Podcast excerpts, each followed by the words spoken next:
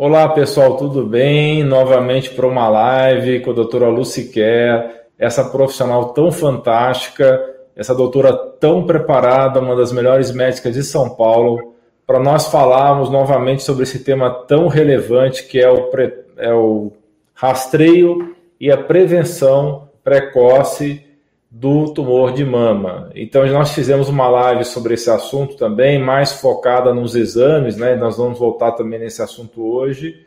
E temos informações novas que a doutora Luciquer estava me falando aqui nos bastidores a respeito de um caso de um paciente dela que, com poucos exames, com poucas exposições da mamografia, já estava chegando perto da dose que leva ao desenvolvimento do câncer de mama pela radiação. Quer dizer, as pessoas, os médicos em geral, não têm noção de como os exames radiográficos repetidamente estão fazendo acumular radiação nas pessoas, o que está levando, inclusive, aumento de risco de vários cânceres. E nesse caso, hoje nós vamos falar mais especificamente sobre o câncer de mama.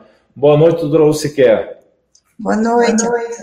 É um prazer estar aqui de novo e, mostrarmos nossa contribuição na medicina e permitimos que é, mais e mais pessoas entendam essa questão do rastreio do câncer de mama para fazer aquilo que vale a pena, aquilo que funciona e aquilo que não vai te fazer mal, não vai fazer dano tecidual, não vai te causar um câncer no futuro, certo? Não vai fazer um diagnóstico de algo que não existe. Então, é muito, muito importante que as pessoas saibam as limitações da mamografia e as alternativas, principalmente precisam saber as alternativas, para não ter que fazer sempre esse é, abençoado exame que não funciona, tá? Está provado que não funciona. Tanto é que na Europa, é, onde é, é o governo que paga os exames que são realizados, eles não têm interesse nenhum de fazer um exame que não funciona. Então, à medida que foi, é, desde 2014, que foi demonstrado que ela é, não reduzia a mortalidade por câncer de mama, ela aumentava a incidência até desse câncer, ela é, causava muitos diagnósticos de cânceres que não existiam, aumentando a necessidade de mastectomias e nodulectomias desnecessárias, é, não conseguia diminuir é, os casos de câncer avançado que eram diagnosticados, que são o câncer de intervalo. Veja quantas mulheres já não viram essa história se repetindo. Ela acabou de fazer um rastreio do outubro, do outubro rosa, e no mês seguinte ela vai se palpar e encontra um nódulo embaixo do braço, que já é uma metástase do câncer de mama que passou despercebido na, no rastreio mamográfico. E tendo essa situação, é um câncer que já está acima de 2 centímetros. Não é um câncer precoce. É um câncer que tem mais chance de não ser curável quando for tratado. É, então, é, nós temos que saber essa limitação, que mama densa não vale nada mamografia, a pessoa só vai receber radiação, radiação desnecessária, radiação que pode desencadear um câncer, que é mais comum justamente nessas mamas densas.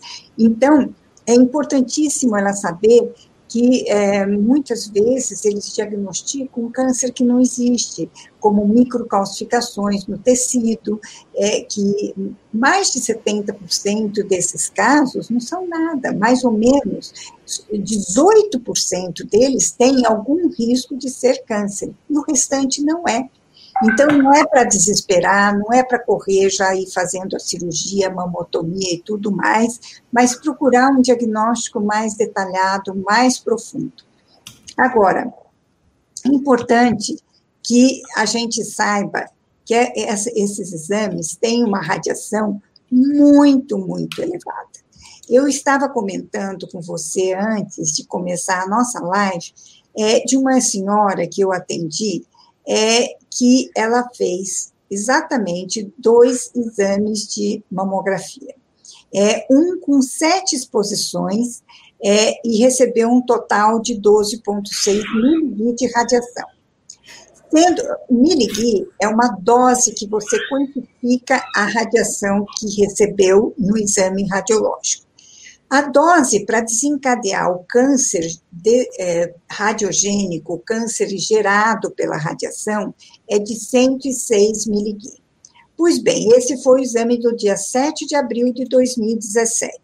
No segundo exame, no dia 24 de agosto de 2018, não sei por que motivo, eles não conseguiam esclarecer uma lesãozinha que eles viam numa das mamas e foram fazendo exposições em cima de exposições e o total foram de 15 exposições.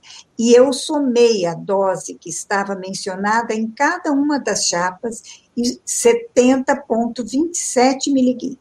Ou seja, apenas com dois exames, essa mulher atingiu 82,87 miligui, ou seja, 78% da dose desencadeante do câncer radiogênico, que é de 106. E olha esta outra paciente que tinha prótese. Quando você tem prótese, você recebe uma carga muito maior de radiação, porque ela é muito densa, ela é muito difícil de ser penetrada. E essa senhora é, tinha é, um nódulo que estava sendo palpado. Entretanto, a mamografia fazia o exame, não detectava o nódulo, repetia, não detectava o nódulo, repetia, não detectava o nódulo. Gente, será que não sabe que quando a, a mamografia fala uma coisa da incapacidade, da insuficiência do exame, não adianta você ficar repetindo que nunca praticamente modifica-se o diagnóstico. Pois bem, eles fizeram 16 exposições e não viram o câncer central sem microcalcificações que estava situado no interior do tecido fibroglandular denso que essa mulher tinha anteriormente à prótese. O total de radiação da mama direita foi 82,51 miligui da mama esquerda 74,61 miligui. E num exame, ela atingiu 157,12 miligui, ultrapassando com um exame a dose do câncer radiogênico. Agora, eu me pergunto, dá para acreditar naquela conversinha dos radiologistas que a radiação da mamografia é fraquinha? Dá para acreditar? Porque antigamente eles podiam tirar esse dado da informação do, da, da, dose de radiação da, da chapa. Hoje eles não podem mais. Agora, gente, nós temos alternativas maravilhosas para o diagnóstico sem a necessidade da mamografia, porque ela realmente ela é, tem problemas ela tem problemas porque ela abusa, é, não, não diagnostica muitos casos de câncer de mama, como esse que eu acabei de falar com vocês, que eu vi no meu consultório, e ainda faz diagnósticos excessivos, ele irradia, né, ela, é, ela não reduz a mortalidade por câncer de mama.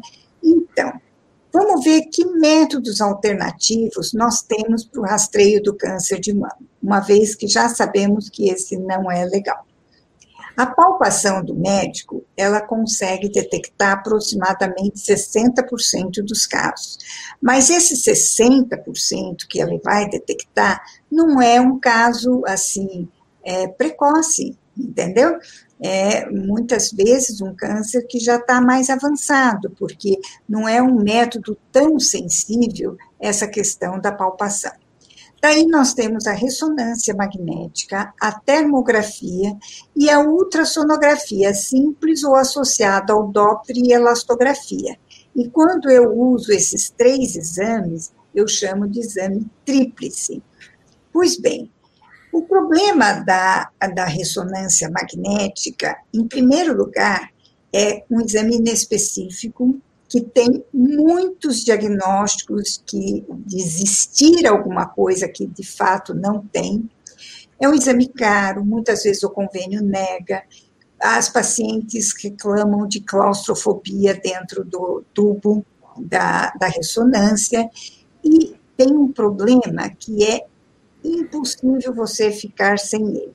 Suponhamos que tudo aquilo não seja problema para você, mas o gadolínio é indispensável para fazer o diagnóstico da mama. E já existem dois alertas do FDA sobre o gadolínio, um de 2006 e outro de 2010, de que ele era perigoso e tóxico, que isso é uma descoberta antiga. Ele pode provocar enjoos, vômitos, pruridos, ele pode é, dar insuficiência renal, ele pode dar é, batedeira, pode dar é, o, o coração ficar com o ritmo todo alterado e parada cardíaca, ou seja, morte. E existe uma coisa importantíssima de se saber sobre essa parada cardíaca do gadolínio, é que ninguém nunca saiu dela. Se por acaso você tiver uma parada cardíaca tomando gadolínio, chegou a tua hora, porque ninguém sabe, ninguém explica, ninguém entende, e, no entretanto, é assim, é um fato que a gente conhece. Parou o coração injetando gadolínio, é irrecuperável, tá? Não é como aqueles contrastes de tomografia que você muitas vezes dá uma reação anafilática com iodo e a grande maioria das vezes o paciente sai tranquilo dessa, certo? Mas é, ela pode também causar um quadro de nódulos que vão se desenvolvendo pelo corpo todo, que a gente chama de fibrose sistêmica nefrogênica, que pode até causar a óbito do paciente, porque ele desenvolve no coração, no fígado, pulmão, músculo, rins, né? Então, agora existe uma descoberta mais recente que é que o gadolínio não é eliminado. E o que, que aconteceu, então, em 2017? É, o gadolínio passou a sofrer uma série de restrições é, na, no mercado comum europeu, pelos órgãos como a Anvisa, que controlam essa medicação. Retiraram do mercado uma série de, de, de contrastes, porque eles estavam então, não sendo eliminados. E ninguém sabia a consequência disso a longo prazo, porque não foi estudado. Agora, você percebe, Alain, que você não estudar um negócio desse antes de começar a administrar as pessoas, você não acha isso uma coisa séria? Porque, minha nossa, como que você liga um quelante, que é uma substância para ser eliminada pelo rim, ao gadolínio, que é um metal pesado tóxico, e você supõe, supõe que ao ser injetado no organismo, ele vai mostrar o contraste para você onde você necessita, e depois ele vai tranquilamente ser eliminado pelos rins e não tem problema nenhum. E você não checa isso. Então, você sabe como que foi descoberto que ele não era eliminado? Por um japonês que foi fazer o exame de ressonância num, num indivíduo que já tinha feito várias ressonâncias antes. Ele não tinha ainda dado contraste, ele faz primeiro um exame basal para saber se está é, tudo bem, etc. Quando ele fez o exame basal, estava o contraste lá no cérebro do indivíduo. Você já imaginou você ficar forever com o, contraste no seu cérebro, e que, que, que aquilo vai fazer? Será que vai propiciar mais Alzheimer? Será que isso vai propiciar uma doença degenerativa? Será que isso vai propiciar um Parkinson, é, uma esclerose múltipla? Sei lá o quê, entendeu? A gente não sabe.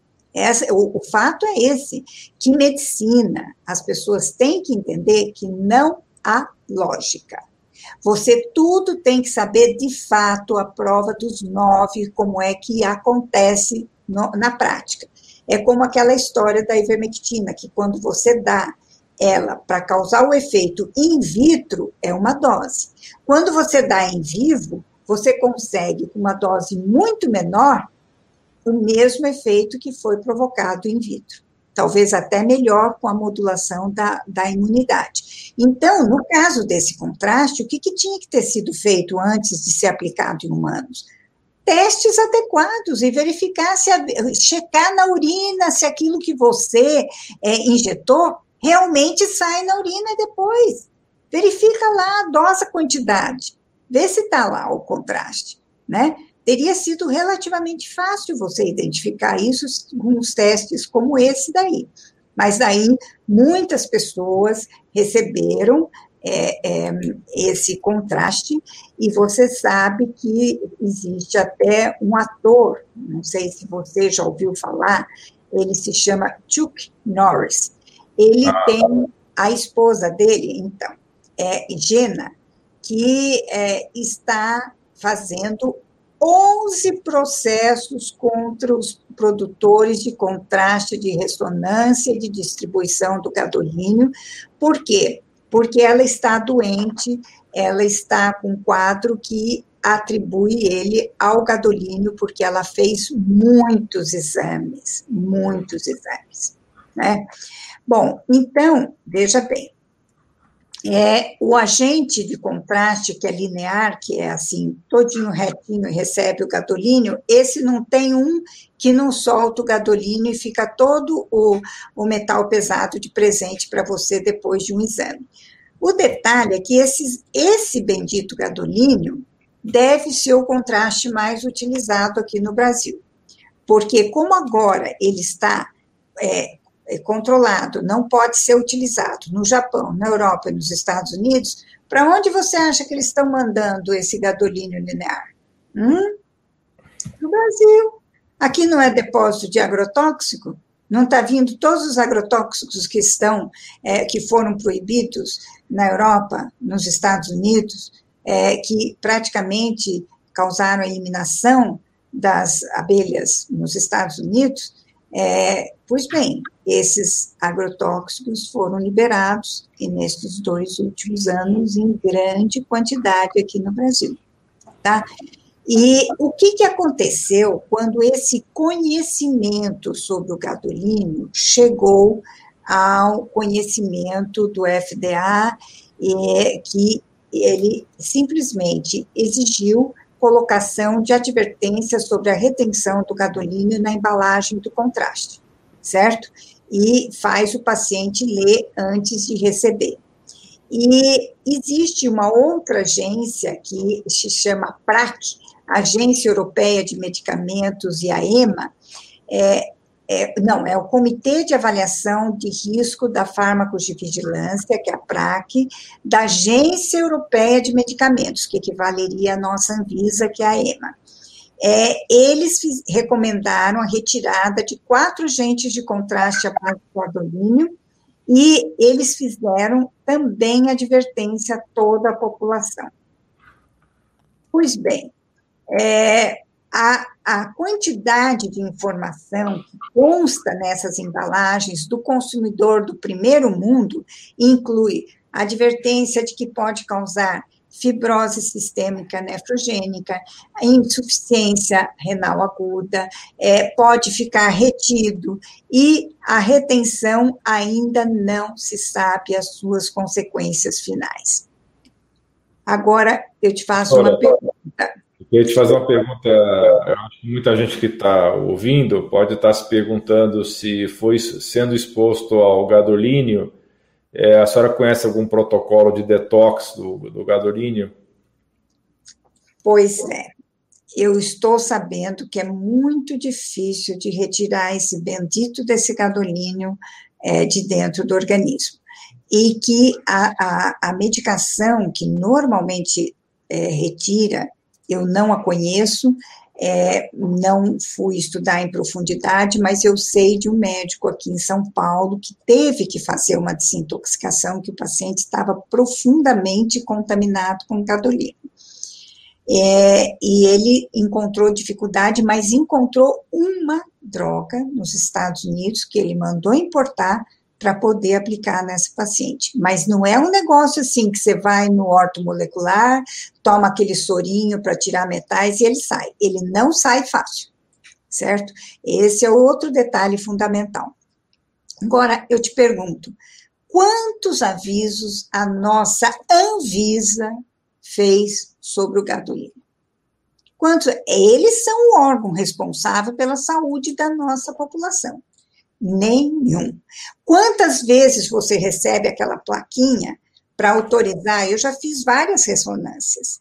As, as ressonâncias que eu fiz, com certeza não precisavam de contraste, com certeza absoluta. Nada. No entretanto, eles estão lá para te dar a plaquetinha para usar o contraste. Eu não assino de jeito nenhum. De jeito nenhum. Fala, não está autorizado. Falo simplesmente assim. Agora, eu falo porque eu tenho conhecimento. E é conhecimento que está faltando para a população para ser mais exigente, para questionar é, essas coisas que estão sendo feitas com a nossa saúde que não estão legais. Nós tínhamos que estar protestando contra agrotóxicos, nós tínhamos que estar protestando contra a ausência de informação do gadolínio para a população, quando toda a população europeia foi, foi alertada, toda a população do Canadá, do Japão e dos Estados Unidos foi alertada, mas nós fazemos parte de um grupo de, de, eh, de cidadãos que parece que são de menor importância, que não precisa não prejudicar a nossa saúde. E não poderia ser assim de jeito nenhum. Não poderia ser assim. Né? Eu fico muito indignada cada vez que eu vejo essa questão do gadolínio para dar aula, aquilo me sobe na cabeça, porque não é possível que com tanto tempo, olha, é, eu vou te falar quando que foi feito o primeiro estudo, é, foi feito já é, em, quer ver, olha, deixa eu ver,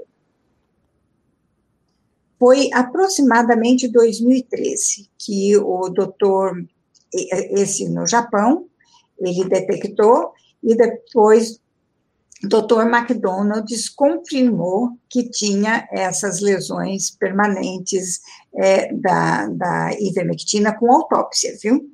Foi confirmado com autópsia, não foi assim, é, trabalhinho.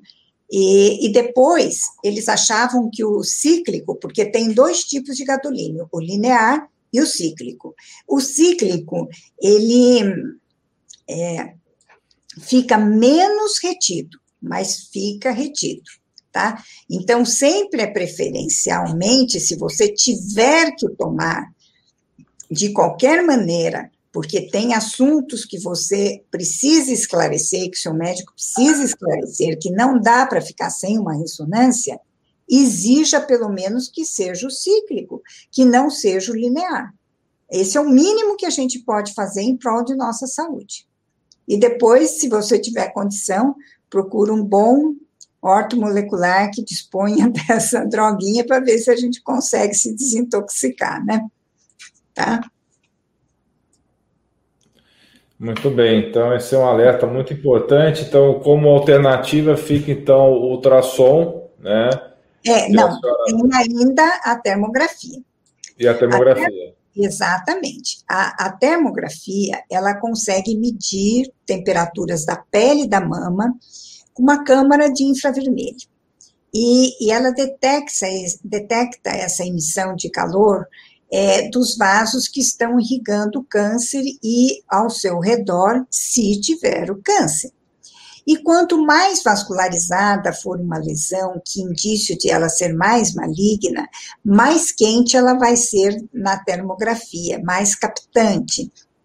Mas nós temos um problema, que os tumores que são menos agressivos, eles tendem a ser menos vascularizados e mais frios, né? Então, enquanto que umas lesões é, inflamatórias, elas também geram muito calor e são quentes. O que, que eu quero dizer com isso? Que esses falsos positivos e esses falsos negativos da termografia, principalmente os falsos positivos, é, que esses são de longe os mais frequentes, devem ser esclarecidos por um exame de imagem. Tá? E o exame ideal para você esclarecer isso é a ultrassonografia com Doppler, porque o Doppler vai ver a vascularização e vai identificar aquele ponto mais quente que a mamografia verificou e que deu positivo. Então, isso é fundamental que você é, realize esse exame depois de uma termografia é, positiva. Mas ela tem uma grande vantagem ela tem uma vantagem extraordinária de que ela tem baixíssimo falso negativo. Baixíssimo, baixíssimo, é quase insignificante. Então, ela se presta para uma coisa maravilhosa, que é o rastreio em massa da população. Barato, sem causar radiação.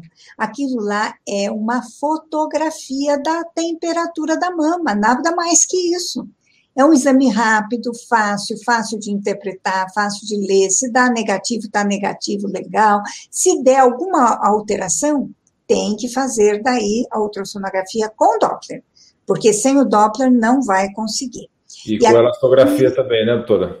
A elastografia nessa fase não é tão importante, só se detectar algum tumor, daí ela Nossa. passa a ser muito importante. Para ver Mas, o grau de rigidez do tumor, né?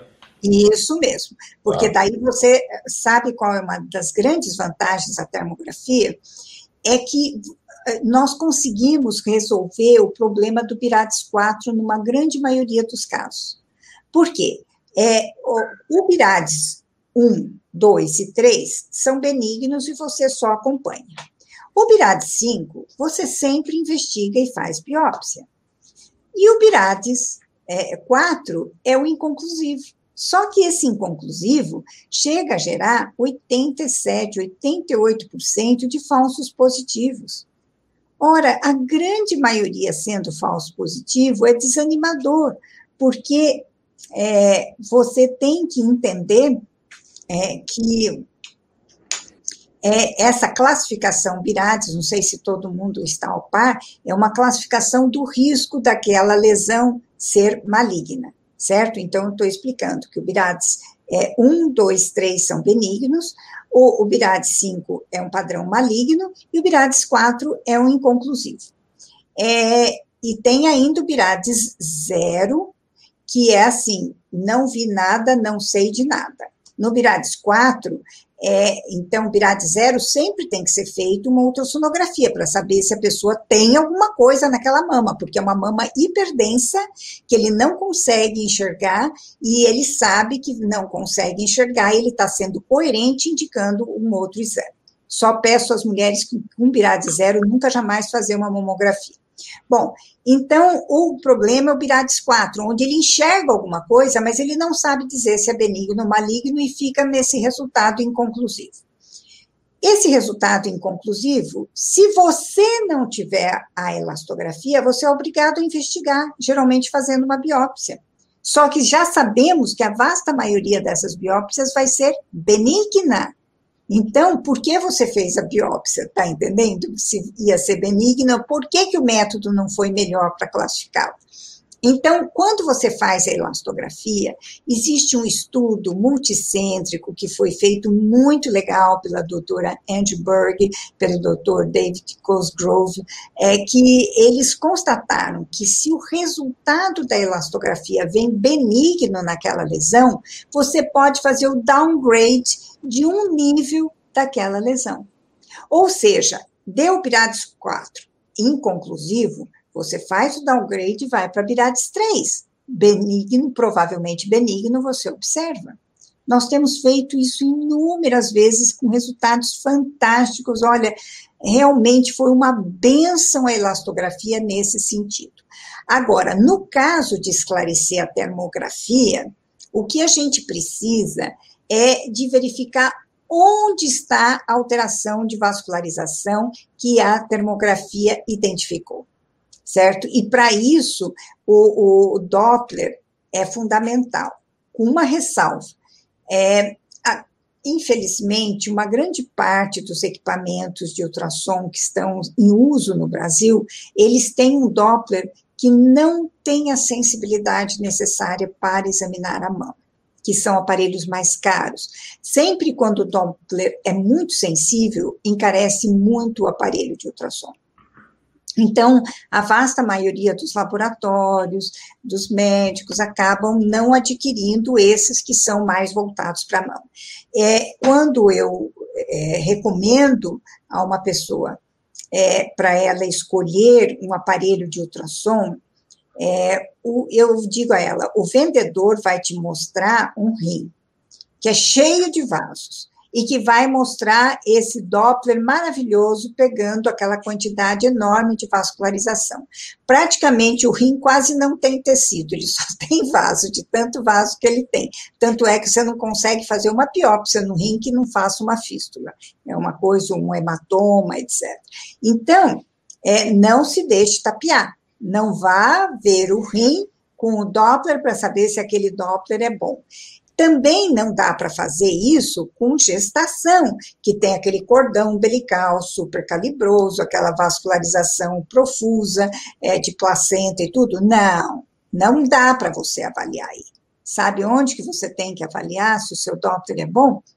Examinando a mama, examinando a mama para verificar se realmente você consegue enxergar aqueles vasinhos finos, de baixo fluxo, que são os mais frequentes que existem no tecido mamário. Então, o, o teste de um Doppler bom chama-se a mama, tá? Aí que a gente sabe realmente se o equipamento é de primeira ou é mais ou menos meia boca. Né? Bom, mas enfim, a termografia tem que ser avaliada obrigatoriamente pelo exame Doppler, que é o único que tem a condição de mostrar essa vascularização, essa anomalia e te dizer se aquilo é um câncer ou se é nada. Por exemplo, tem muitas mulheres que têm um pedículo que sai aqui do segundo da segunda costela é, tem um pedículo, que é um ramo de uma artéria que se chama mamária interna. É, esse é, vaso, é, ele pode ser muito calibroso em algumas mulheres. Ele pode ser responsável por 80% da irrigação da mama. Então, ele às vezes aparece na termografia sem que isso seja sinal de que a mulher está com câncer, mas é uma variante biológica do normal. Ela nasceu desse jeito, como a gente nasce com uma pé grande, é, mão pequena ou coisas assim, é, é uma variante biológica do normal. Mas tudo isso pode ser esclarecido fazendo-se o exame seguinte, que é a ultrassonografia. Então, tá. é, para o pessoal uh, que chegou depois da live entender o que a doutora está falando, primeiro você faz o rastreamento com a termografia, certo, doutora? Isso aí, mesmo. Aí, a partir desse rastreamento, se houver aumento de vascularização, alguma coisa que leve a pessoa a, a ter uma suspeita, o próximo passo é fazer um ultrassom dupla da mama com equipamento adequado, com uma pessoa que tenha uma boa formação, como a doutora Lucy Kerr, que é uma das melhores ultrassonografistas do Brasil, para poder identificar se aquela imagem que estava alterada na termografia, se isso se repete no Doppler, correto, doutora?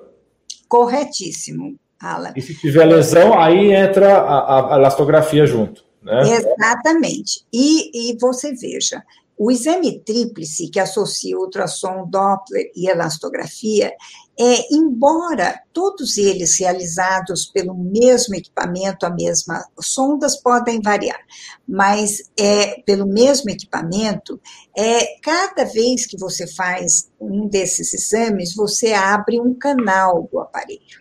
Tá?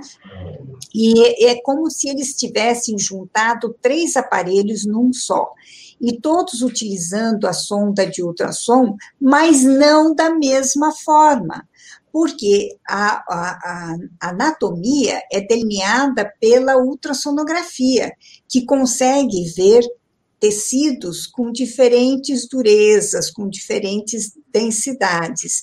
E ao se refletir nas interfaces dessas diferentes densidades, ela vai mostrando anatomia para o médico. Bom, daí quando você faz o Doppler, você já liga outro canal, você já faz outros controles, e daí você vai ver, através do princípio Doppler, a vascularização. A anatomia foi pelo princípio acústico. Agora, a vascularização vai ser por outro efeito físico, que é do Doppler. E daí, finalmente, a elastografia, que, que vai avaliar a dureza, vai ser por outro princípio físico, que é o princípio da elasticidade. Então, veja bem, como você acaba interrogando é, os a, a, aquela lesão, aquela nodulação, com três métodos diferentes, cada um deles te dando uma informação distinta, você consegue uma coisa fantástica, entendeu? Que você consegue é, dizer é, se aquilo lá é um nódulo verdadeiro, se ele é vascularizado, se ele não é, se ele é duro, se ele é mole, e cada uma dessas informações você vai juntando, é o mesmo médico juntando as três coisas ao mesmo tempo, e ele acaba tendo uma facilidade de diagnóstico absurda. Você sabia que logo no início que eu comecei a trabalhar com a elastografia, eu tive um caso espantoso, porque eu fiz a ultrassonografia, não vi o tumor. Eu fiz a, a, a, o estudo Doppler, não tinha nenhuma vascularização anormal, e para minha surpresa, porque eu estava iniciando a elastografia, comecei a fazer em todo mundo, quando eu cheguei numa determinada área, aquilo que era isoecogênico para ultrassom, não visível. É, eu vi uma área dura enorme e aquilo era um tumor que não foi visível na ultrassonografia nem no Doppler convencional, mas foi na elastografia. Ou seja, nós diminuímos os falsos negativos, mas o mais frequente é diminuir os falsos positivos. Diagnóstico de câncer que não é câncer, aquele famoso Pirades 4, que é inconclusivo e que, se você não tem elastografia, você não consegue fazer aquele downgrade se por acaso esse resultado for benigno. Então, você percebeu como aumentou os recursos? Obviamente que aumentando o recurso, aumenta o tempo de exame, né? Você pega pacientes, às vezes, com 10 nódulos, você tem que estudar um por um com os três métodos, não tem choro nem vela, para você realmente ter um diagnóstico, né? Mas é maravilhoso. Então, qual o problema? O problema é que esse exame requer maior formação do médico, requer um aparelho muito melhor, um tempo de exame maior, um custo maior, né? Então, a termografia, ela vale aquela coisa boa de fazer em larga escala e preencher um preço muito mais econômico e acessível. E daí você filtra os casos que vão precisar de uma investigação mais detalhada. Perfeito. Essa é a minha proposta atualmente. Agora, essa minha proposta tem mais um detalhe muito importante. Quando quando? É? Porque você sabe é, que o tamanho ideal para um câncer ser detectado no rastreio é de 10 milímetros. Porque se ele tiver até 10 milímetros, ele não tem metástase. E o ultrassom detecta 100% de tumores com 10 milímetros e 90% se ele tiver 5 milímetros. Agora, se você detectar um tumor que tenha 16 milímetros, 35% deles vão ter metástases. E é exatamente este tamanho a maior quantidade de tumores que a mamografia consegue detectar. Precoce, nada. Não tem nada precoce. Depois eu vou falar um pouquinho sobre algumas medidas também que podem ser feitas para a gente poder prevenir, porque a gente está falando até agora de rastreio precoce, né? Doutora, é e depois a gente vai falar um pouco mais sobre prevenção mesmo, que não é o que é falado durante o mês do novembro, né? Justamente é é, do outubro, perdão, do outubro, porque na verdade é, todo o enfoque é colocado nesse rastreio da maneira inadequada, como a doutora bem falou aqui, que é com a mamografia. Exatamente. É, e você sabe que ainda tem um problema adicional, que a grande maioria dos casos, quando ele detecta, já tem em torno, é, são os tumores avançados, né, com 21 milímetros, que já tem 42% de metástases. É, o tempo do exame, o problema do, da, da mamografia é, da, do exame tríplice é justamente o tempo do exame, que é um tempo maior. Pois bem, é, mas vamos falar quando. O quando é, é exatamente é, quando a mulher tem 40, é, 25 anos.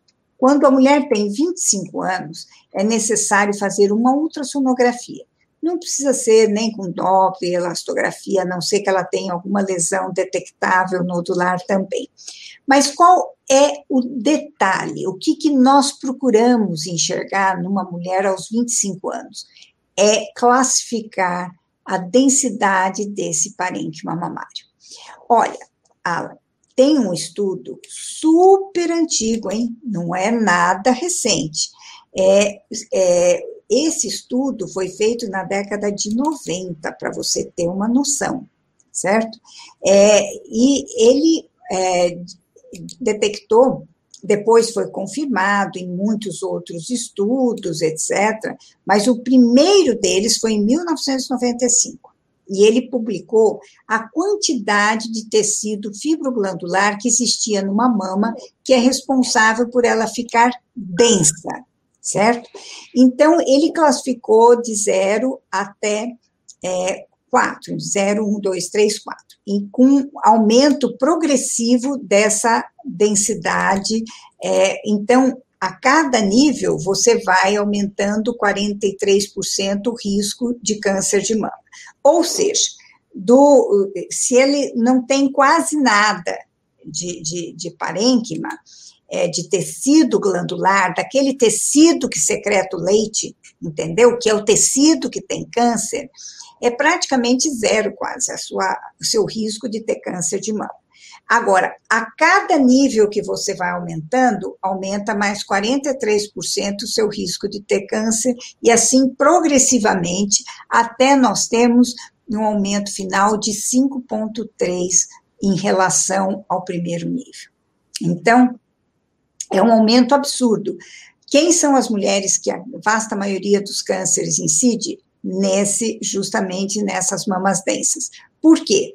Bom, a gente sabia a correlação entre mama densa e câncer de mama, ó, há anos, desde esses trabalhos da década de 80, que a gente já tinha essa relação. Pô, a mama fica densa, ela tem mais câncer. E detalhe, a mama densa é aquela que a mamografia não consegue enxergar o câncer nunca precocemente. Bom, então, é, até que recentemente surgiu um estudo que é, demonstrou é, que a, o câncer de mama, que é mais comum nas mulheres com mama densa, elas tinham justamente é, é, o, junto com o, o, a mutação genética e aqueles cromossomas, que na verdade são mais é, de 300 genes, é, o mesmo braço que você herda a mama densa do, do cromossoma,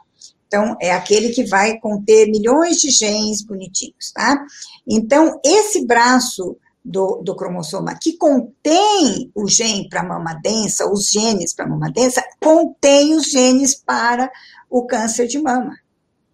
Entendeu? Então, ela herda uma coisa só, a mama densa e o risco. E são muitos genes. Nem todas as mulheres herdam todos os genes. E quanto maior a quantidade de genes que ela herdar, é maior é a chance dela ter esse câncer mais precoce, tá certo? Mais jovem.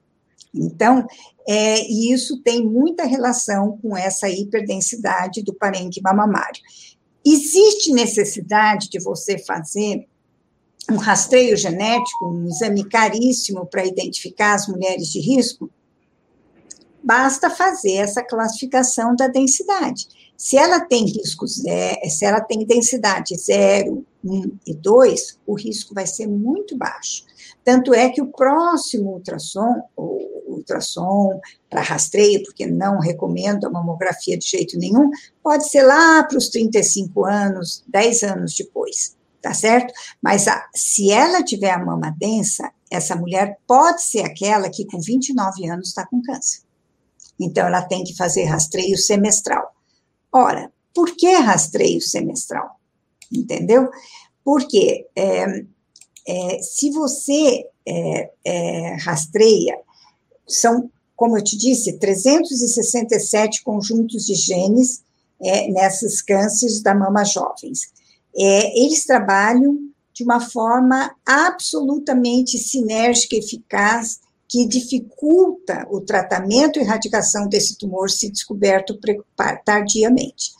Bom, então, essa mulher vai precisar de rastreamento precoce, porque esse tumor vai dobrar de tamanho a cada quatro, cinco meses. Então, o tempo de rastreio tem que ser semestral, porque se ele tiver um tumorzinho pequenininho na hora que você faz o rastreio e nós não conseguimos identificar, é, é, quando for daí seis meses, você já tem o tamanho de conseguir identificar.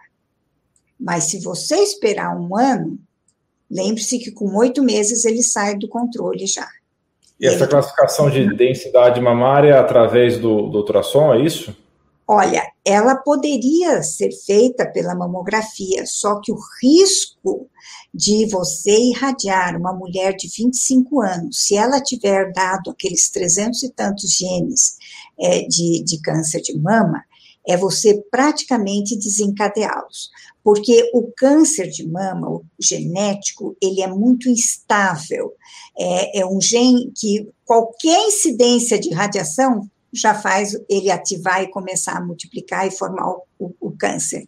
Então, não pode irradiar essas mulheres nessa faixa etária, em hipótese alguma, tá? Então, tem que ser com o rastreio ultrassonográfico, determinar o grau de densidade, classificar, tem que ser dito no laudo. E os graus 3 e 4 precisam de rastreio semestral se nós quisermos, de fato, reduzir a mortalidade por câncer de mama. Se nós quisermos detectar precocemente aquelas mulheres jovens de alto risco e que são é, pessoas que têm a maior expectativa de vida, são as pessoas que estão começando a viver e muitas vezes têm bebês jovens e, e família e tudo mais, é um desastre. A gente sabe que isso é um desastre quando uma mulher dessa é, venha a falecer ou ter que passar por todos aqueles tratamentos horríveis que são de um câncer avançado.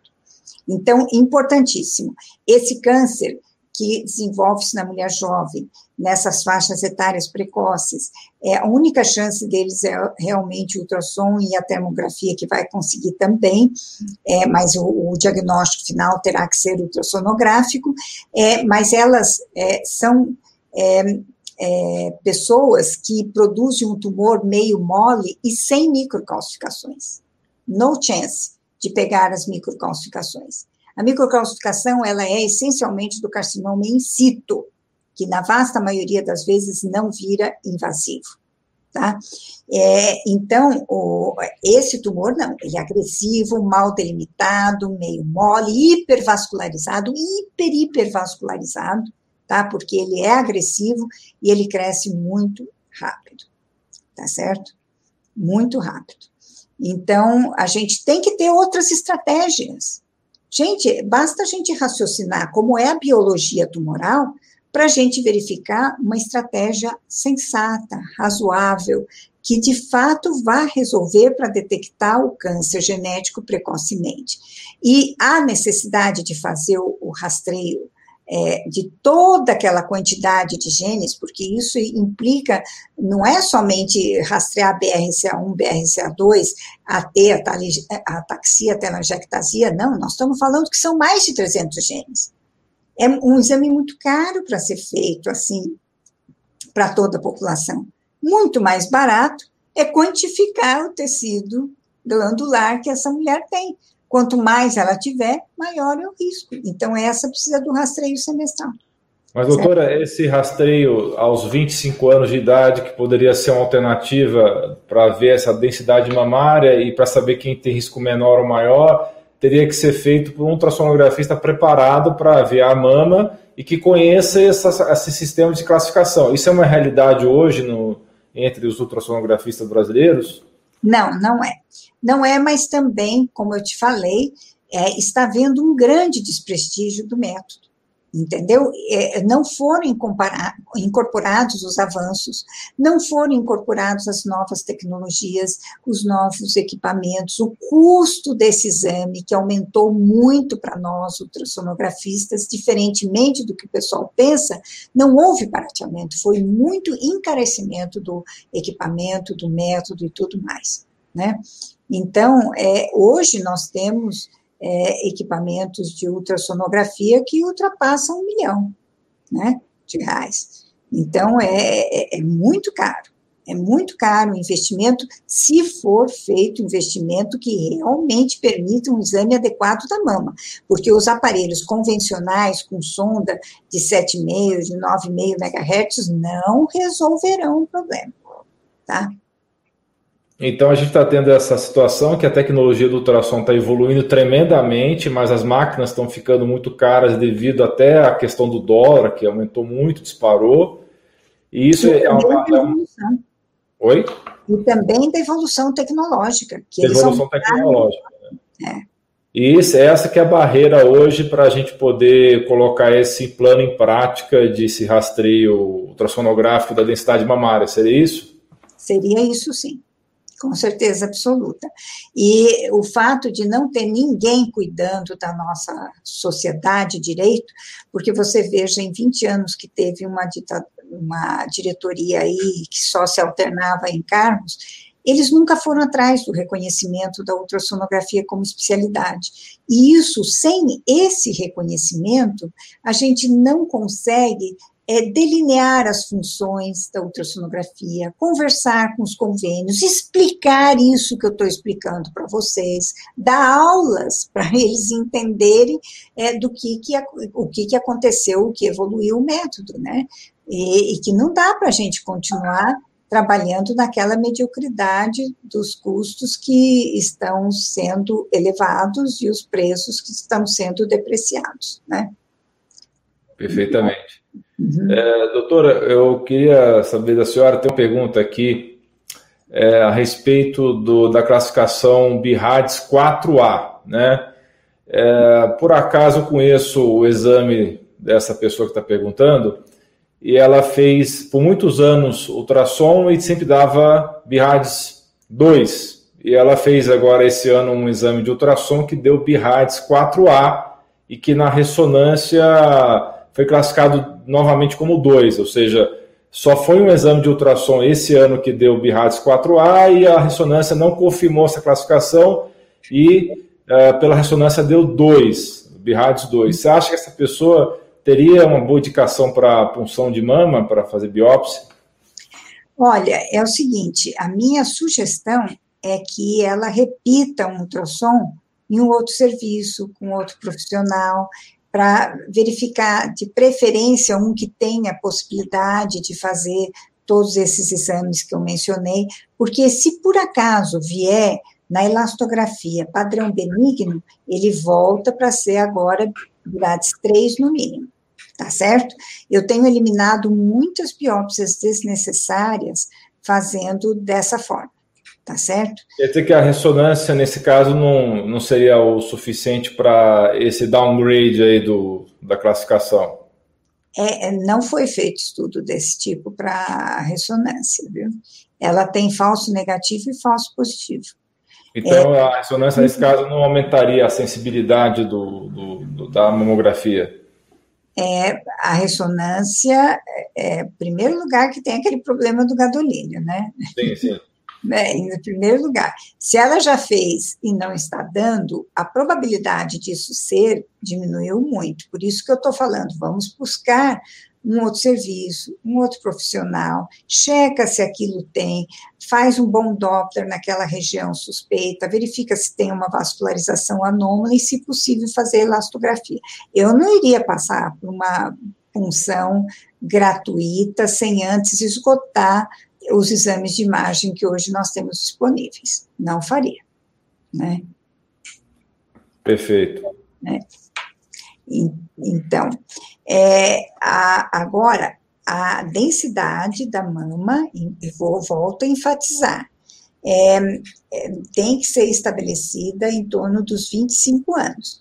Porque uma mulher que tenha mais de 75% de tecido fibroglandular denso na composição da sua mama, ela tem de 4 a 6 vezes maior risco de ter câncer de mama.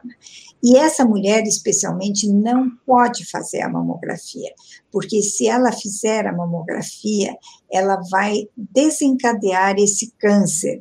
É, ela tem um risco aumentado de cinco vezes em cima daquele risco alto que ela já está de desenvolver o câncer antes dos 40 anos. Isso já tem demonstrado também, um estudo muito interessante. Agora, é, a, a mamografia um de cada três lesões que ela suspeita que é câncer são falsos positivos, e explica por que, que ela conseguiu aumentar a detecção do câncer, mas ela não conseguiu diminuir a mortalidade, porque ela não reduz a incidência do câncer avançado. E a principal causa dos tratamentos e diagnósticos exagerados da mamografia é o carcinoma in situ, e é, que é basicamente um de cada três cânceres detectados pela mamografia não existe ou jamais se manifestariam. Tá? E a mulherada fica doida com um diagnóstico desse, viu? No primeiro ano após um diagnóstico de um câncer, não importa que exista ou não exista, é, a taxa de suicídios aumenta 16 vezes, e depois no segundo e terceiro ano aumenta é, sete vezes. É muita coisa, né? É muito prejuízo para a mulherada, muita, muita tristeza, né? Então, essa é uma área que eu tenho procurado orientar há muitos anos, porque eu vejo uma conduta aqui tão distinta do que eu vejo no, no exterior. Então, na Europa, praticamente a mamografia já foi abandonada. Em dois países, França e Suíça, ela foi abolida tá? Abolida por sua ineficácia e malefícios, tá? E, nos outros países ainda se realiza, mas só sob solicitação. Ela saiu daquela questão do rastreio, entendeu? De ser obrigatório. E eu tenho uma paciente que veio aqui o ano passado comigo, e ela fez ultrassonografia de mama, e, e eu perguntei a esse respeito como que era lá é, na, no, no, país dela. É, ela falou assim: não, doutora, as últimas vezes que eu fui na minha ginecologista, ela já não pediu a mamografia, ela disse que já não se usava mais. E ela encaminhou para a ultrassonografia. Como eu vinha para o Brasil, preferi fazer aqui. Mas você veja que a, a, a situação lá mudou. Nos Estados Unidos, que é um local que tem muitos médicos que, é, vamos assim dizer, não são do programa de saúde, que na Europa é tudo SUS, tá? Não importa que seja, e ó, não é SUS chique não, viu? Porque o SUS da, da Inglaterra tem taxa de mortalidade por câncer maior do que aqui no Brasil. É, eles do, na Inglaterra eles têm uma, um problema lá, eles limitam muito o acesso da pessoa ao especialista, né, por questão de custo. Então, Exato. é exatamente isso que a senhora está falando. É, e você veja, é, quando eu estava estudando na faculdade de medicina, a, o sistema de saúde da Inglaterra era considerado modelo. Uhum. Todo mundo falava, ah, porque na Inglaterra tem tudo, porque tem isso, tem aquilo, tem aquilo outro. Todo mundo morria de inveja dos ingleses. Bom, Daí veio uma senhora chamada Margaret Thatcher. Você já ouviu falar dela? É, todo mundo conhece ela, né? É, a ela de ferro, né? Destruiu o sistema de saúde da Inglaterra por questões financeiras. O que, que vale o ser humano? Nada.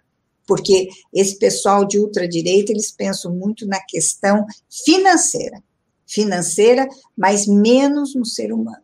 Eu acho que os valores teriam que mudar que o ser humano tinha que vir em primeiro lugar e o dinheiro tinha que ser a base, a sustentação para nós termos uma sociedade mais justa e mais, é, vamos assim, é, é, benevolente com o ser humano, né? Para nós termos aqui um ambiente mais harmonioso, um ambiente mais digno.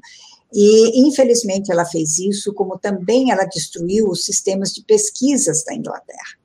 Né? Ela eh, concentrou somente em grandes universidades e retirou a possibilidade de fundos e, e, e financiamentos das menores.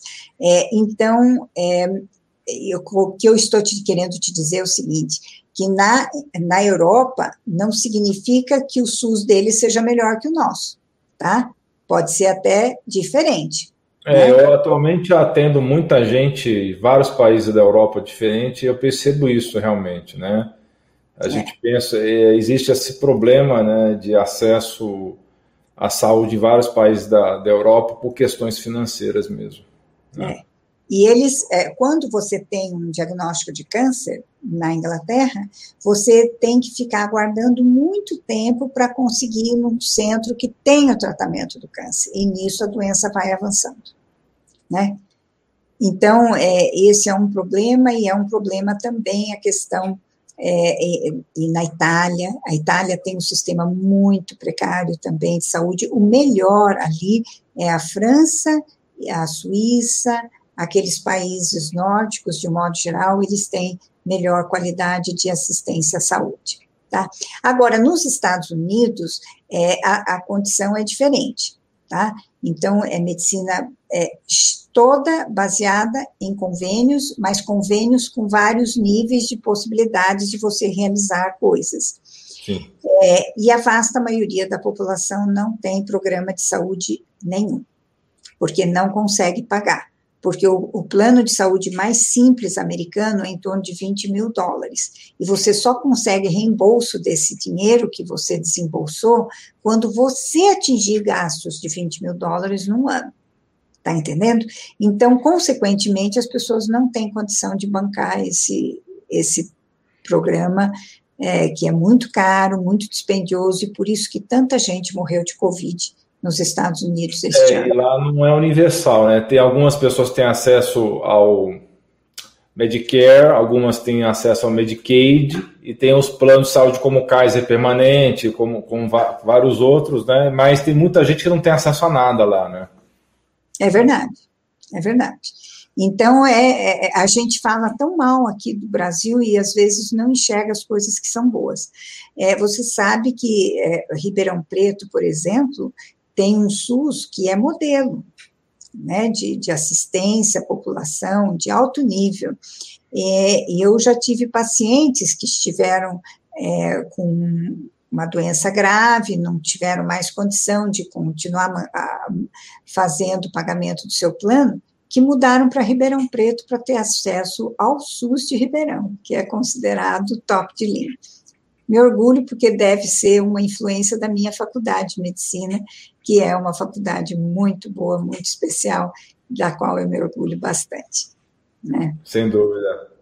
Sem dúvida. Ribeirão Preto é, é um, é um grande polo de saúde, né? Inclusive, quando eu terminei residência de urologia, fui fazer cursos lá de videolaparoscopia, lá em Ribeirão Preto. Realmente é um, é um polo bem importante. É. Eu queria falar umas palavrinhas para o pessoal a respeito de prevenção. Doutora Lucy, é maravilhosa, como sempre, nos passou informações aí super top sobre prevenção. Só para recapitular aqui, para quem não entendeu ainda, a doutora Luciquer recomenda que você faça o rastreamento, o rastreio com a termografia. Caso seja verificada alguma alteração na termografia, aí sim você fazer um exame de ultrassom de mama, com Doppler, né, fazer a imagem da mama, fazer o Doppler para ver a vascularização, e se for encontrado alguma lesão, aí sim fazer a elastografia para ver o grau de dureza dessa lesão, para aí ver se vale a pena biopsiar essa lesão. É, resumido de uma maneira correta, doutora? Tá, tá assim. Daí você classifica aquele nódulo como é, Birades 2, 3, 4 ou 5 né? E com graus progressivos de suspeita de malignidade. Então, a decisão da biópsia é a partir de quatro, né? A partir de quatro, e, e que, é, eu, e como a senhora falou, se é, se é o, é o BIRAD 5, qualquer que seja o método, já é indicado a fazer biópsia. O, o 4 é que tem essa dúvida que o ultrassom com elastografia ajuda bastante a tirar, né, doutora? Muito, porque se der benigno a elastografia, você faz o downgrade daquela lesão para é, o nível 3, que daí é observacional. né? Você simplesmente acompanha a lesão e, e a gente tem tido muito sucesso com isso. Olha, é fantástico, viu, esse, esse sistema do downgrade. Tem funcionado perfeito nas minhas mãos, isso eu garanto, porque é, é, nós não tivemos erro viu, nessa área. Olha, o que diminuiu os erros depois que nós iniciamos a elastografia, porque é, muitas lesões benignas, elas podem ser duras, mas não é só a questão da dureza que define benignidade ou malignidade na mão. Tem outros critérios da elastografia que são mais importantes do que esse. Então, é muito legal a gente ver que dá um resultado benigno e depois evolutivamente vem benigno mesmo. É muito bom. É, dá, aumenta a confiança né, no método. Com certeza, isso realmente poupa muitas mulheres do trauma da biópsia e também de fazer, às vezes, um diagnóstico inadequado, né, como a senhora falou, do CA in situ, que muitas vezes é, poderia levar a um tratamento exagerado da, do, do câncer de mama. Né? Tem muitas pacientes que fazem radioterapia, quimioterapia com carcinoma in situ, que 82% são benignos e jamais evoluirão para o carcinoma invasivo. Somente 18% deles vão se tornar invasivos. Então, é, é muito triste a gente imaginar um negócio desse, né? Você concorda? Sem dúvida. É muito triste verificar isso. Porque as mutilações ocorrem numa parte da mulher que tem relação com a maternidade, com a sexualidade. Tem uma parte psicológica muito importante. Por que você acha que aumenta o grau a suicídios 16 vezes? É, é, uma, é uma é a identidade coisa... da mulher. É exatamente, você tem que considerar tudo isso, né? Tem que considerar, realmente. Eu queria falar algumas palavras sobre prevenção, porque existe uma ideia de que o câncer de mama é provocado exclusivamente por estrogênio, né? E tanto que muitas mulheres que nos, nas décadas de 90 faziam reposição hormonal, essa questão da reposição hormonal foi tirada das mulheres por é, esse medo do estrogênio ser o grande causador do câncer de mama, né? E na verdade o estrogênio realmente ele é proliferativo, só que o equilíbrio é a chave de tudo. Então, é muito importante que a gente tenha um equilíbrio no organismo de tudo que for os hormônios. E, e existe um equilíbrio entre a progesterona e o estrogênio.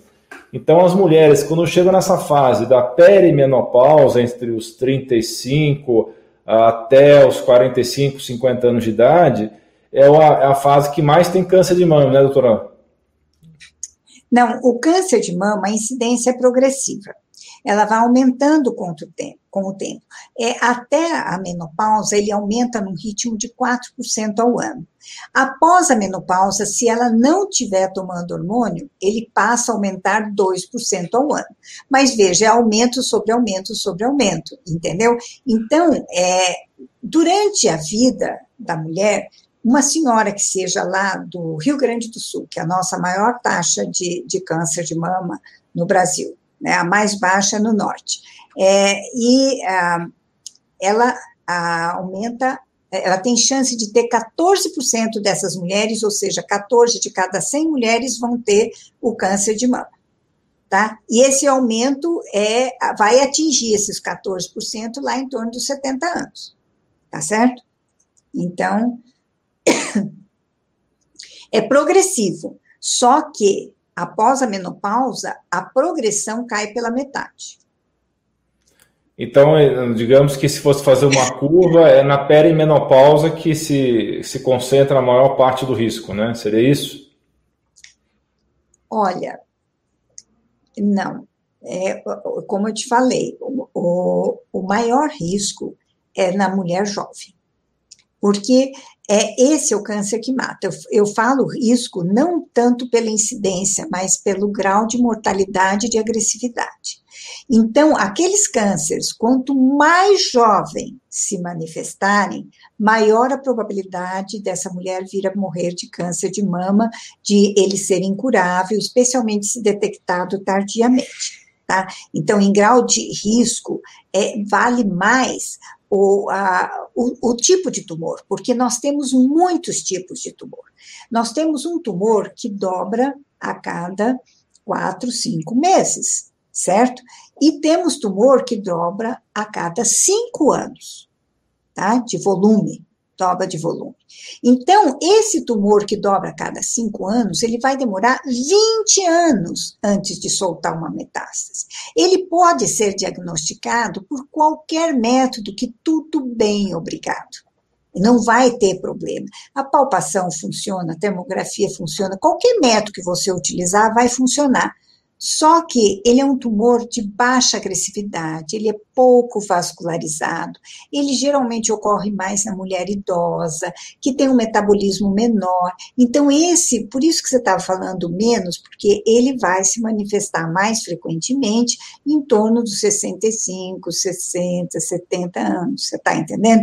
Enquanto que aquele tumor que é mais raro, menos comum, mas ele é o responsável pelas elevadas taxas de mortalidade por câncer de mama é o da mulher jovem, aquela que tem a mama densa, aquela que nós temos que focar todos os nossos esforços a fim de diagnosticar precocemente, porque se não for precoce, ela está lascada, tá mesmo, entendeu?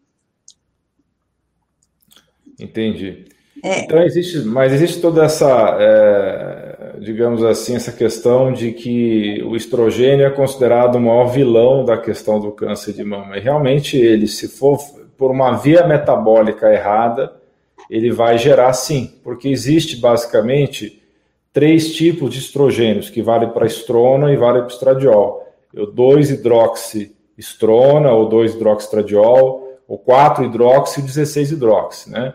Então, é, o grande problema é o metabolismo do estrogênio. Né? Se você tem um tecido mamário inflamado e você tem uma pessoa inflamada que não tem uma boa metilação e que ela realmente acumula o 4-hidroxistrona e esse 4-hidroxistrona passa por um processo de quinonização, vira uma quinona, aí sim vai haver o dano do DNA e esse dano do DNA vai levar ao câncer de mama, né? Então a questão toda é você realmente melhorar o metabolismo do estrogênio e muitas vezes não privar a mulher que está precisando de uma modulação hormonal de fazer essa modulação hormonal, contanto que seja uma modulação hormonal responsável com as doses corretas, do meio correto, porque o estrogênio via oral, pela primeira passagem pelo fígado, é que vai gerar os metabólitos que vai ter essa questão toda de aumentar o risco de desenvolver as formas de estrona que são cancerígenas. Então, é muito importante que tenha uma boa saúde intestinal, é muito importante que tenha níveis adequados de selênio e iodo no organismo, e também é muito importante que essa mulher tenha uma boa metilação. O que é metilação? É um processo pelo qual né, existe uma molécula vai cedendo o grupo metil para outra. E isso é muito importante para a regulação do DNA, especialmente da epigenética, que é aquela questão de você ter a leitura adequada dos genes. Então, não é nem bom você ter excesso de metilação e nem é bom você ter falta de metilação. Se você tem falta de metilação, por exemplo, você vai é, transcrever genes, vai ser lido genes que são genes é, que pode ser protocongenes que vão virar genes cancerígenos. Né? Então, a metilação é um processo muito importante para evitar o câncer e é, existem, por exemplo, em alimentos como é o caso do brócolis, sulforafanos, o indol 3-carbinol e também o dindometano, que são substâncias anticancerígenas que são importantes para evitar o câncer de mama. Então, por isso que é muito importante você ter uma alimentação adequada, uma alimentação saudável, rica em crucíferos, que são ricos em indol 3-carbinol, ter uma alimentação adequada também em selênio e iodo para ter essa prevenção do câncer de mama, né? Para evitar esses metabólitos, né, que eu estava falando, 4-hidroxistrona, que vão levar a essa ativação do DNA desses genes inflamatórios, esses genes oncogenes que vão levar ao câncer de mama. Logicamente que tem alguns cânceres de mama que respondem a, a receptor de progesterona, né, e, e outras coisas, mas esse é o mais comum, né, doutora? É, mas eu gostaria muito de comentar com você, aproveitando a deixa do cancerígeno, é, o efeito cancerígeno da, da radiação sobre a mama, como é que ela atua. A maioria dos médicos só conhece um mecanismo, que é da mutação genética das células humanas, que vão é, progressivamente se somando e vão, então, dando, depois de um certo tempo, de uma quantidade X de mutações, o câncer de origem câncer, é, é, radiogênica. Mas existe um outro pior que foi descrito recentemente, que potencializa a ação do anterior. Quando você faz uma mamografia, você faz o desligamento do gene P16, que ele é supressor do tumor. Eu vi você comentando que tinham células que limpam as células, é, vamos dizer, genes e atividade na célula que limpam as células tumorais, impedindo elas de se desenvolverem, e outras que potencializam a formação disso. Pois bem, quando você faz uma mamografia, além de você induzir a mutação genética propiciadora do câncer, você desliga o gene P16, que é supressor do tumor, e deixa aquelas células malignas livres para se multiplicarem, aumentando o risco dessa mutação ser passada na divisão celular. E essa alteração persiste de quatro a seis semanas após a radiação.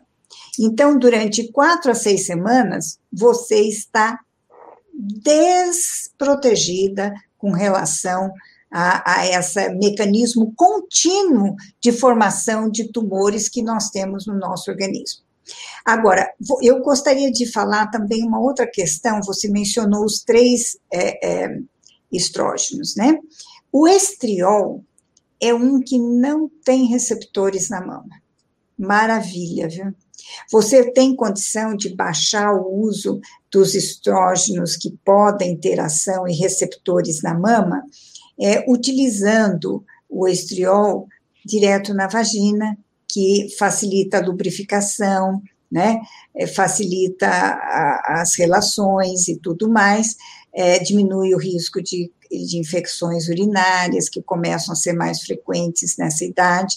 Então, eu só eu gosto muito quando as pacientes ou quando elas faziam uso desse é, medicamento é, para fazer o controle dos sintomas da menopausa, porque nunca eu encontrava uma alteraçãozinha na mama de aumento de vascularização, de desorganização, de parênquima, etc., que é mais comum com outros tipos de, de hormonioterapia.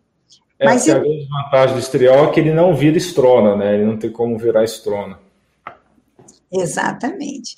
E olha, é, é, tem mais uma, uma, uma questão nessa de é, modulação hormonal, é que você é, pode fazer essa modulação hormonal pedindo para a paciente fazer a avaliação da densidade da mama. Porque a, a densidade 012, nenhum problema, pode fazer a modulação quanto for. O problema é a 3, 4 de densidade. Entendeu? Então é super importante, a mulher chegou na menopausa, quer fazer uma modulação, vamos verificar qual é o grau de sua mama, do risco da sua mama, antes daí a gente tenta maneirar, né, Alain, fazendo uma algo mais suave, né? Como Não, assim. sem dúvida, e tem que ter um equilíbrio né, entre a progesterona e o estradiol para ter essa questão antiproliferativa, porque a progesterona ela barra a proliferação que é induzida pelo, pelo estrogênio. Né? Desde que seja progesterona mesmo, né? De verdade, não seja uma progestina, uma, uma, uma substância que imita a progesterona, né? É. Que foi o, grandes dados que apareceu no One Million Study, né, no final dos anos 90, e também no estudo do WHI, que mostrou que os estrogênios conjugados de égua via oral é, que estavam dando aumento de câncer de mama, aumento de câncer de ovário, de endométrio, justamente porque era a via errada, que é a via oral, e era o estrogênio errado também, que é um estrogênio de égua que não se adequa, não se uh, encaixa de maneira adequada aos receptores estrogênicos, né? E isso levou a essas informações de que o, o estrogênio era cancerígeno. Né? Agora, você lembra que é, esse estudo provocou, então, uma debandada muito grande das mulheres nos Estados Unidos é, do uso da hormonoterapia de reposição. E daí, então, despencou 78% incidência de câncer de mama, etc., nos anos seguintes. A partir do quinto ano, depois disso, voltou a aumentar. e 5% ao ano. Sabe o que, que foi atribuído? A mamografia. Com certeza. Tá? O danadinho desse exame. Papai falava uma, uma frase que eu nunca me esqueço. Você não pode rastrear o câncer com o método cancerígeno. Ele falava isso na, nas congregações da USP de Ribeirão Preto, que ele era professor de lá, e falava: não pode rastrear o câncer com o método cancerígeno. E eu concordo com gênero, número e grau com ele. Abomino o exame radiológico, abomino. É, realmente, é, o seu pai já estava sabendo disso há muito tempo, né? Geneticista, um, né? Um visionário, Geneticista né? Fazem, né? Que você via, né? Como que você provoca mutação para depois você estudar e provocar melhoramentos genéticos em animais, em plantas e tudo mais. Você faz o bombardeamento do, do, do DNA com radiação. E daí você vai selecionando as mutações, porque algumas são boas, outras são ruins, a grande maioria é ruim, né? Mas você consegue selecionar boas no meio disso. Né? Entendeu? Sim. Então é óbvio, eles trabalhavam direto com bombardeamento de, e sabiam exatamente o efeito. E eles fizeram um estudo em Ribeirão, logo que eu comecei a fazer a ultrassonografia, porque ele queria ter certeza que a ultrassonografia não tinha efeito biológico. E eles conseguiram um aparelho de ultrassom, colocar em células de cultura e ficaram fazendo insonação mais de 24 horas em, direto nenhuma mutação. Nenhumazinha. É, não existe nenhuma literatura que eu conheça, é, e a senhora deve conhecer muito mais do que eu nesse ponto, que fale que o ultrassom possa aumentar qualquer risco de qualquer coisa, né? De, de, em relação a tumores, né? É, na, nos níveis de energia que são utilizados, né? Porque Sim. você pode aumentar a barbaridade a energia do ultrassom, utilizá-la para destruir tumores, você pode fazer para penetrar concreto, chapas de aço, tudo depende do grau de, de intensidade, mas isso foi super bem estudado. O FDA determinou exatamente os níveis de energia que podem ser utilizados sem risco e todos os equipamentos se adequam a esse sistema do FDA, não porque eles sejam bonzinhos, mas porque se não fizer isso, não vende nos Estados Unidos. Entendeu? Então acaba o que eles padronizam lá acaba praticamente sendo lei para os, os equipamentos, para os fabricantes, né? Sem dúvida. É assim como o uso do ultrassom para a lisotripsia extracorpórea de pedras urinárias também, por a intensidade ser maior, aí causa, por exemplo, lesões em, em pâncreas, ou pode levar a diabetes, ou até mesmo a aumento da pressão arterial por lesão no rim também. Depende da intensidade do ultrassom, né? Exatamente. Tá Mas certo.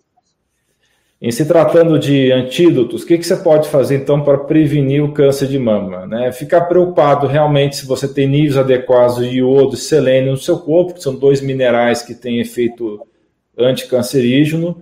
O iodo ele, ele é metabolizado e transformado em iodo lactona, que tem efeito anticancerígeno. Né? Aqui está falando de iodo, não necessariamente de Lugol ou de alguma outra forma de iodo em altas doses. Nós estamos falando do mineral iodo na dose correta e sempre é bom você estar tá vendo os exames para ver se você tem deficiência de iodo, é o mais correto. Né? O mais correto é você fazer a correlação entre o iodo salivar e o iodo urinário para ter certeza realmente que você tem níveis adequados de iodo. Então, essa combinação iodo e selênio é bem interessante para prevenir é, o câncer de mama também. Outras coisas que podem ajudar bastante é o uso do epicalato catequinogalato, que é um derivado do chá verde, tem ação anticancerígena, né? E tem também, é, como eu falei, o, sulforafano, que é retirado do, dos, dos, crucíferos, né? O principal deles, o brócolis, que também vai ter uma ação anticancerígena importante. Né? A vitamina D, que modula uma, uma, praticamente a maior parte do DNA nosso é modulado pelo, pela vitamina D, tem um efeito então importante protetor também, né? O iodo, como eu já mencionei, além de ele ser um mineral fundamental, ele também tira metais tóxicos do corpo, né? Ele ajuda a tirar cádmio, arsênico, mercúrio, que são metais tóxicos que têm ação é, cancerígena, né?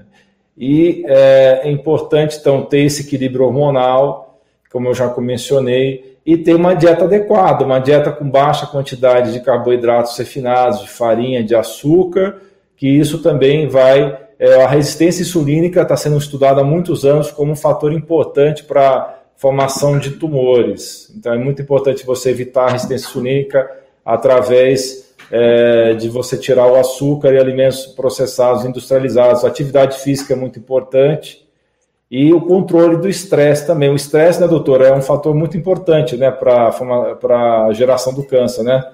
Uhum. Cigarro. Cigarro. Cigarro também. também. Cigarro, né? Muito bem lembrado que, o, inclusive, que o cigarro é uma fonte de cádmio, né? De arsênico também, né? O cigarro tem vários metais tóxicos, por isso que é uma das razões pela qual ele é cancerígeno, né? É. Então, isso é uma coisa bem importante. Amamentar é uma coisa que reduz, né? Especialmente quando a amamentação é feita mais precocemente. Existe uma coisa que é interessante, é você perder mais de 10 quilos é, de peso corporal antes dos 30 anos, em alguma dieta que você tenha feito, reduz drasticamente a, a incidência, quase 70%. É, a amamentação é imponderável, mas eu observo uma melhora extraordinária da mama antes e após a amamentação em termos de densidade, porque ela ajuda a diminuir aquela hiperdensidade da mama, porque afinal, uma mama que amamenta, ela completa o seu ciclo fisiológico, certo? E isso é sempre muito importante, você completar o ciclo é, de tudo que você recebeu dentro da natureza. Né? É, a atividade física, se for feita três vezes por semana, reduz em 50%, né? a, a, a uma hora, três vezes por semana, olha, tudo de bom, né? E não precisa ser aqueles mega exercícios, né? Então você vê que a pessoa obesa, né? Ela tem mais chance de ter câncer de mama do que uma magrinha, né? Sem dúvida. As atletas têm apenas 1%. 1% porque elas fazem tanto exercício todos os dias, vivem com uma quantidade de gordura normalmente pequena no corpo, e isso reduz, porque o tecido adiposo, ele secreta muito estrógeno, né? Então, e nem sempre é o estrógeno bom. Então, a gente sabe que as pessoas mais obesas são mais propensas também a ter mama densa e, a, e a, o câncer de mama. É, Lembra porque o obeso, tem mais propensão de transformar a estrona nas formas malignas da estrona, né? Tem essa, essa questão mesmo. Por isso que é tão e importante. A, a dieta, eu queria falar isso, muito importante. Porque lembra que eu mencionei que o, o norte do Brasil tem 7% de incidência e o sul tem 14%. Né? É, qual que é essa explicação, essa imensa diferença? As do sul comem muita carne, né, muito churrasco, e as do norte, muito peixe, muita fruta, né, muitos é, mais, vamos assim dizer, quase que vegetariana, mas com peixe a, a essencial de, de, de, da, da proteína. E isso reduz muito a incidência de câncer de mama. Então, a dieta é importantíssima, tá? Esse equilíbrio que você falou dos nutrientes, das substâncias certas, como isso é importante como isso é fundamental, né? Então, agora, a hereditariedade pesa? Pesa, mas ela não é destino, tá? Isso é importantíssimo. É porque... tendência, mas não é sentença, né, doutora? Exatamente. Então, você pode mudar a sua propensão, a sua genética, se você fizer todas essas precauções que nós estamos mencionando.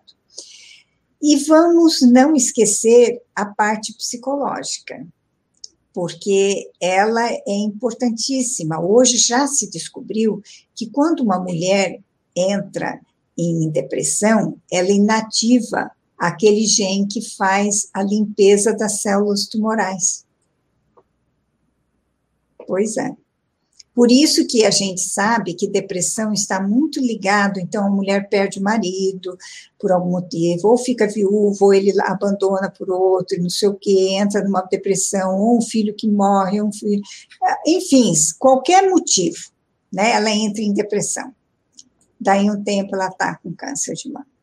Né? Exatamente. Por isso que é tão importante modular o estresse, gerenciar o estresse, controlar o seu cortisol é, para evitar isso daí. É, porque está muito relacionado a estresse não gerenciado, né, doutor? É. Infelizmente, a gente pode ser a causa da nossa própria doença, né? Isso que a senhora mencionou do, da carne vermelha, realmente em locais que você come menos fibra e come mais carne vermelha, você vai ter o problema da circulação enterohepática lá, vai, vai, vai acontecer mais reabsorção de estrogênio e vai ter mais, maior chance de desenvolver as formas malignas do estrogênio que vão levar à proliferação da mama, né? E, então, muitos bois recebem estrógeno, né? Exatamente. Também tem essa questão. Então, você pode, você sabe que homens que ingerem muita carne, é, eles se envolvem em ginecomastia. Sabe, tem indivíduos que comem carne todo dia, chega final de semana, um quilo de carne no churrasco. É um absurdo isso, né? Mas aí acaba ingerindo uma quantidade absurda de estrógeno que é dado para o boi engordar. Porque, teoricamente, ele teria que passar todo aquele período de eliminação do, do um, estrógeno que foi administrado para que seja batido. Mas isso nem sempre acontece, certo? Porque, um, porque uns recebem antes, outros recebem depois, na hora de matar o boi vai tudo junto. Então, tem um que recebeu recente, outro que recebeu há três meses, e é uma incógnita, né? Por isso que muitas vezes a carne brasileira foi barrada no exterior, né? Justamente. Porque ela continha estrógeno em quantidade inaceitável, né? Sem dúvida. E agora, não menos importante, agrotóxicos, tá? É, você sabe que o glifosato é altamente cancerígeno e nós estamos tendo um aumento, não sei se você percebeu, é, de aumento de câncer de pâncreas. Sim. Minha nossa, eu estou tendo, assim, caso de câncer de pâncreas um atrás do outro. Eu acho que, inclusive, ontem uma médica me telefonou que está me encaminhando um que ela suspeita que tenha. Entendeu? Um Sim. amigo dela, médico, está ou seja, o glifosato foi instituído ano passado e de lá para cá nós ficamos expostos a um dos é, é, agrotóxicos mais cancerígenos que se conhece. É Sem lamentável, né? Infelizmente tem que fazer um exame que pouquíssima gente conhece, que é um exame de é, toxinas orgânicas, que é o GPL Tox, né, que identifica essas toxinas orgânicas, inclusive o glifosato, porque realmente não é um exame que você faça de rotina ou que você identifique facilmente o glifosato nas pessoas e está realmente sendo usado de maneira muito extensiva na agricultura, né, é, em várias culturas diferentes. É um grande problema aqui no Brasil, nos Estados Unidos, o glifosato. Me diz uma coisa, é, como, qual é o exame? Vamos explicar bem para as pessoas entenderem. Pra, é um pra... exame de urina, que você coleta a urina é, de 24 horas e ela é, detecta vários poluentes orgânicos, várias toxinas orgânicas, porque existe o metal tóxico, que é um exame específico, e uhum. existe essas toxinas orgânicas aí. E tem um laboratório chamado Great Plains, né, é, que tem esse exame específico aí, que é o GPL Tox né, que faz essa. É um exame desse, que realmente, infelizmente, os convênios não, não cobrem. Né? É um exame caro, né? caro, caro, exame caro. Tem que ser colhido de manhã, não é isso? Isso, tem que ser colhido.